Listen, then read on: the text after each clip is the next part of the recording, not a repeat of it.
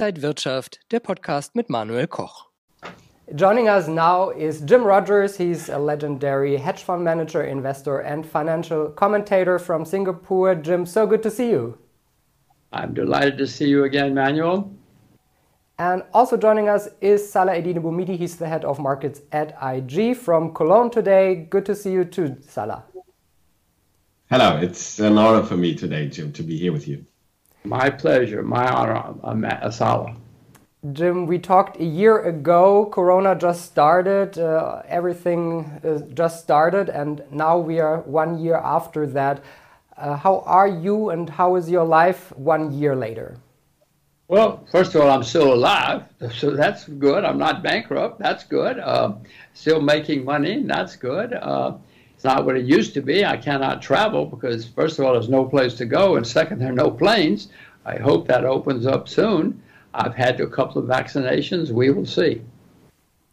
Is life uh, back to normal in Singapore? Can you go to restaurants? Uh, going? Can you go out? Uh, how's the situation? We can. We we can go out. Um, everything has closes around 10:30, but at least we can go out. Uh, there is social distancing, as you as you can imagine. It's not completely normal, but it's getting there, except for the travel. We hear bad news from India. The cases are skyrocketing. Uh, how is the situation in Singapore? Is it much better, or do you see that there are more cases coming too? Well, we don't have anywhere near the problems that I read about in England or uh, India or some places like that. There have been a few deaths, and that's always horrible, but not that many and not that many cases. For somehow or another, I guess because of the strength of the lockdowns, Singapore has not been as badly hurt as other places. A year ago, the market crashed uh, and then there was a super fast recovery. Do you think this was a healthy recovery? Because I think there's so much money in the markets from central banks, from governments.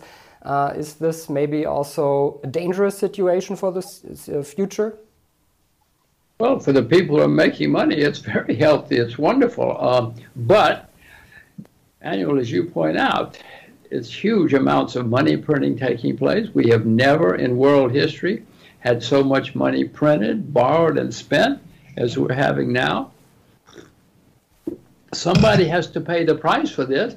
It's good to be old because old people get the benefit of this. It is not good. Well, I use America. It's not good to be a young American because the the debts that are being built up are not going to be good in their lifetime. You have young daughters. Are you afraid uh, for their future? Well, of course I am, because I know what's going to happen. A hundred years ago, Great Britain or the United Kingdom was the richest, most powerful country in the world. There was no number two. Fifty years later, fifty years later, not very long, it was bankrupt, totally bankrupt. IMF had to fly into London and bail them out. So, what is happening in the U.S. cannot be good for my children in their lifetime. Yes, right, Jim. I just want to ask you I've been trading on the commodity market for 15 years now. I learned a lot from you. And in Germany, we call you the Papa of Rohstoffe, the father of commodities. So that's still nothing compared to you, how long I'm trading. Do you still believe that the commodity market is the most attractive in the world? Well, solid. Bonds are definitely in a bubble. Bonds have never been this high in history anywhere in the world.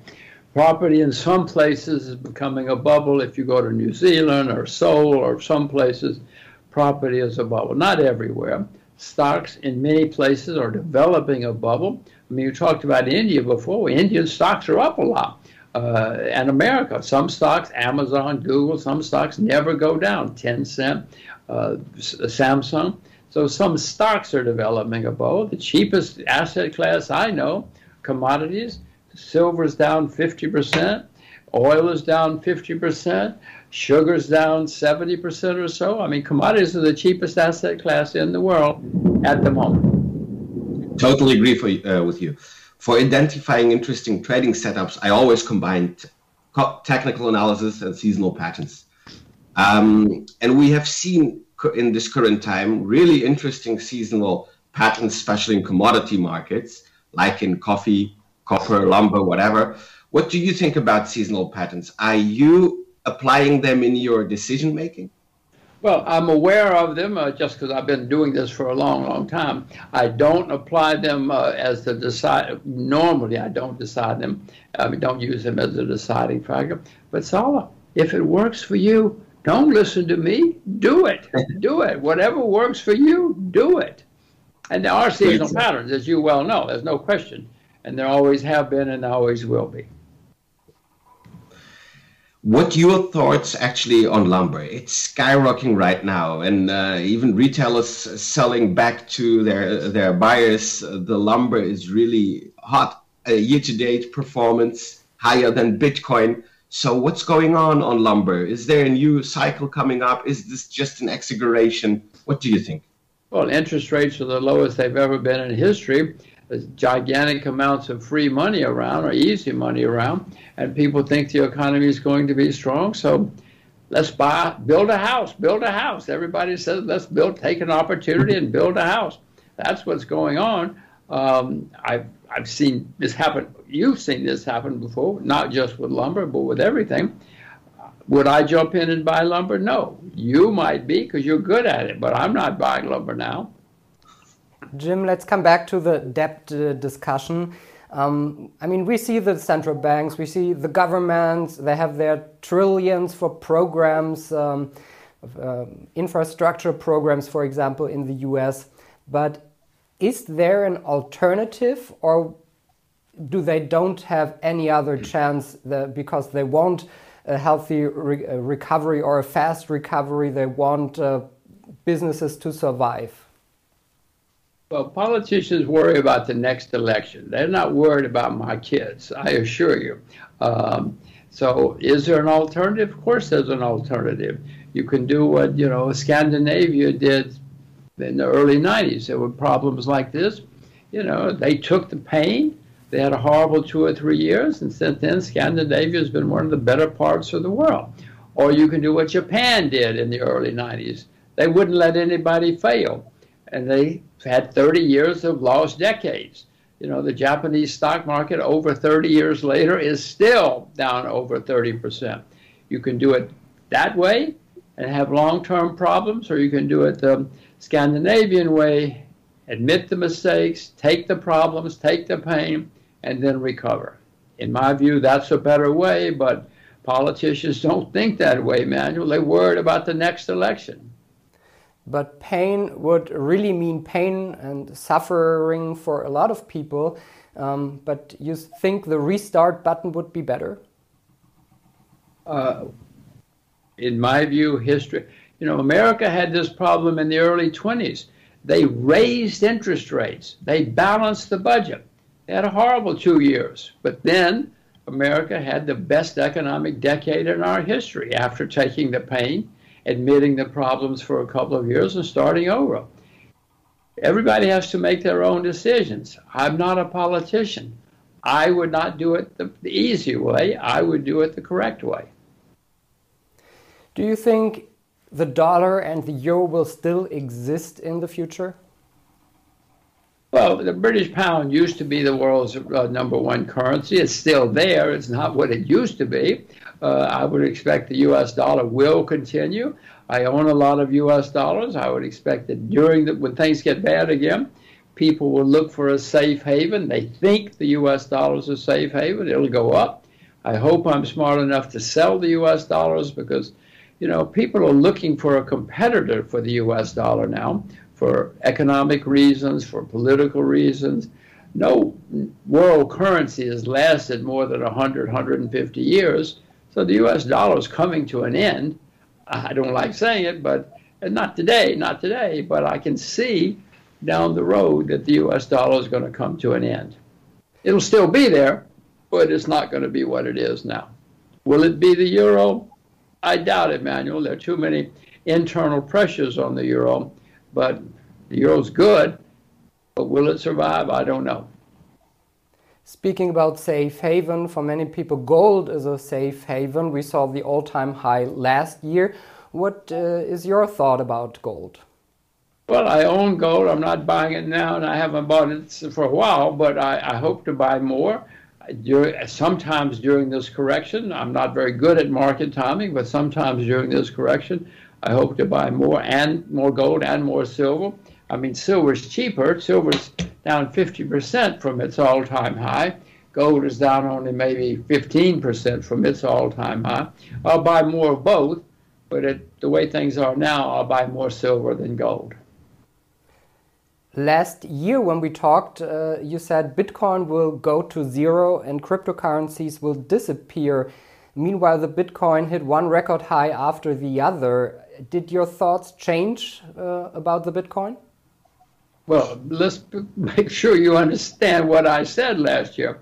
I said that, and by the way, a lot of cryptocurrencies have already gone to zero, as you may know. I guess people don't read about the ones that have disappeared and gone to zero my view is that if cryptocurrencies, if Bitcoin becomes successful as a currency, and that's what the supporters say, it's going to be a currency.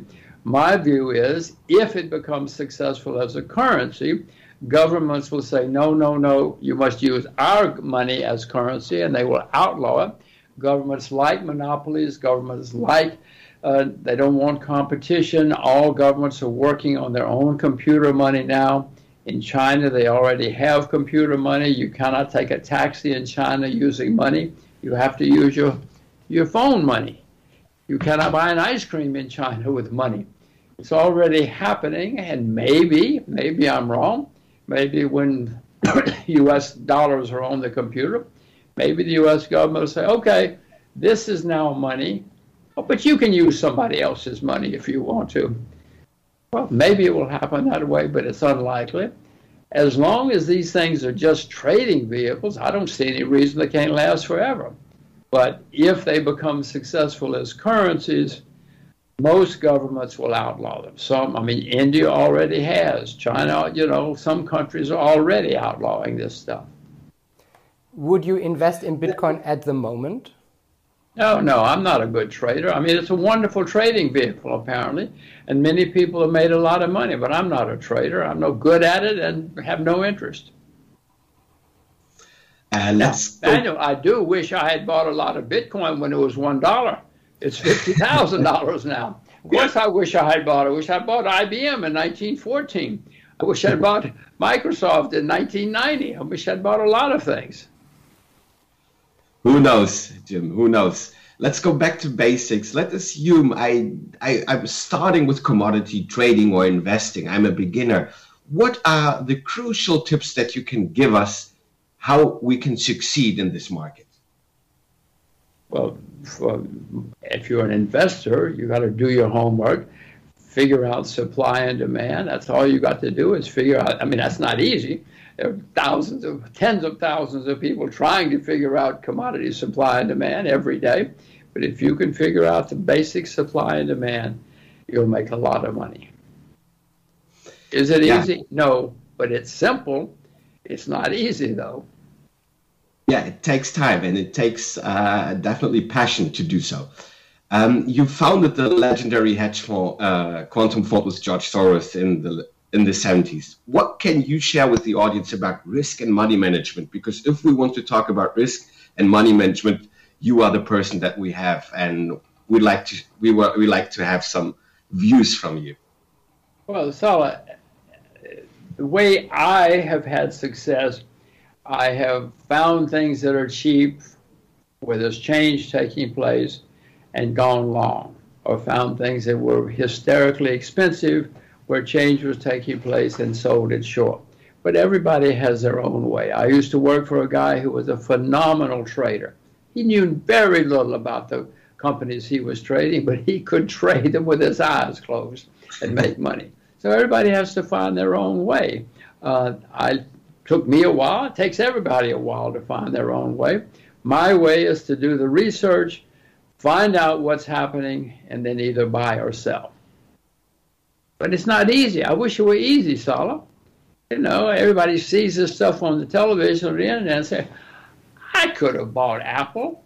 This is easy. I could have bought Apple 20 years ago, 25 years ago. Ha! If it was so easy, we'd all be rich. Absolutely, absolutely. Um, maybe let's move to crude oil. What's your take on crude oil and especially on stocks like Exxon, Shell, whatever? What do you think for the upcoming future in crude oil? Well, I bought some more energy, uh, the ETF, uh, last week. It's down over 50%. Um, oil, we suddenly had this huge new supply of oil when we had fracking come in. But for a while, if you could spell fracking, people would give you a check. But then people realized, oh, wait, they got to make money. They got to pay their bills. So the fracking bubble has popped. There is no fracking bubble anymore. I mean, fracking's still there. It's if you can make money at it, it's still there. Uh, but in the meantime, known reserves of oil are in decline. No question about that. Now, electric cars are coming apparently. Many things are changing. But it seems to me that in the meantime, we're not going to, we still have oil, we still have hydrocarbons as energy, and I bought more last week. And what about stocks? What's on your watch list? Maybe airlines, hotels, shipping, tourism. Where do you see opportunities? Well, I bought a Chinese tourism company uh, last week. Uh, I still see opportunities in airlines. In fact, I'm buying an airline now. Uh, anything to do with tourism, travel has been beaten, and they're usually great opportunities when you find something that's been beaten down. About Chinese wine stocks, people stop going to the restaurants, stop going to the bars. Um, usually, when you have a disaster, there's also an opportunity. Can you tell us some names which airlines are interesting for you? Uh, Emmanuel, I, I know you are, you should ask, and that's that's good that you ask. I don't usually like. Oh well, I'll tell you one that I I bought just uh, yesterday. It's called Lufthansa. You know, I I bought some Luft, shares of Lufthansa and other mainly in Asia, but I happened for whatever reason to buy some Lufthansa yesterday. Jim, um, also we talked about um, commodities so often, and you always say, yeah, have some land, be a farmer. Uh, this is also the future. Uh, what, what's your thought about that today? Well, agriculture has been a disaster for a long time. In America, more people study public relations than study agriculture. Average age of farmers in America is 58. In Japan, it's 66 highest rate of suicide in the UK is in agriculture. I mean, agriculture has been a disaster. But back to what I said a few minutes ago, normally when you have a disaster, might be an opportunity. I mean, we're still going to wear clothes, we're still going to eat food, I suspect. And I would imagine that the problems of, of agriculture will be coming to an end. And I bought more agriculture recently. And how do you do that? What, what kind of uh, investments well, do you do? Manuel, for most people, buying an index is the best way. If you're a good stock picker or a good commodity picker, but many studies have shown that index investing is the best, whether it's stocks or bonds. So I buy agriculture. I bought. It's called RJA. It's on the New York Stock Exchange. It's an agricultural index. So that's what I have been buying. I mean, the symbol is R. The symbol is RJA. Right. Let's talk about uh, politics. We had a change uh, in the US. Now, Joe Biden is the new president. Do you think that things will change in the US? A better future, maybe? Well, of course they'll change. Mr. Biden's friends will now make money, and Mr. Trump's friends won't make money. Uh, whenever we, that's what happens in any po politics, especially America. When the new guy comes, all of his friends have a good time for a while, and the old guy's friends don't have a good time. One trend is the green trend, green investments. Also, here in Germany, we will probably have the Green Party in our next government uh, starting in September. Do you think that this is a very important trend? Well, it is clear that the whole world wants to have cleaner air, that wants to have green, whatever green movements. Um, doesn't matter what I think, many people in the world are in favor of such things, and so one has to take that into consideration when you're thinking about investing. Electric cars are probably coming, so one has to think about that when you're investing. I would also point out to you that an electric car uses five times as much copper as a regular car. Electric cars use much more lead and lithium. So it's good in some ways from an environmental point of view, but remember, there's going to be a lot more lead mining, a lot more copper mining, lithium mining, smelting, etc. So while some people might suffer, others might do very well.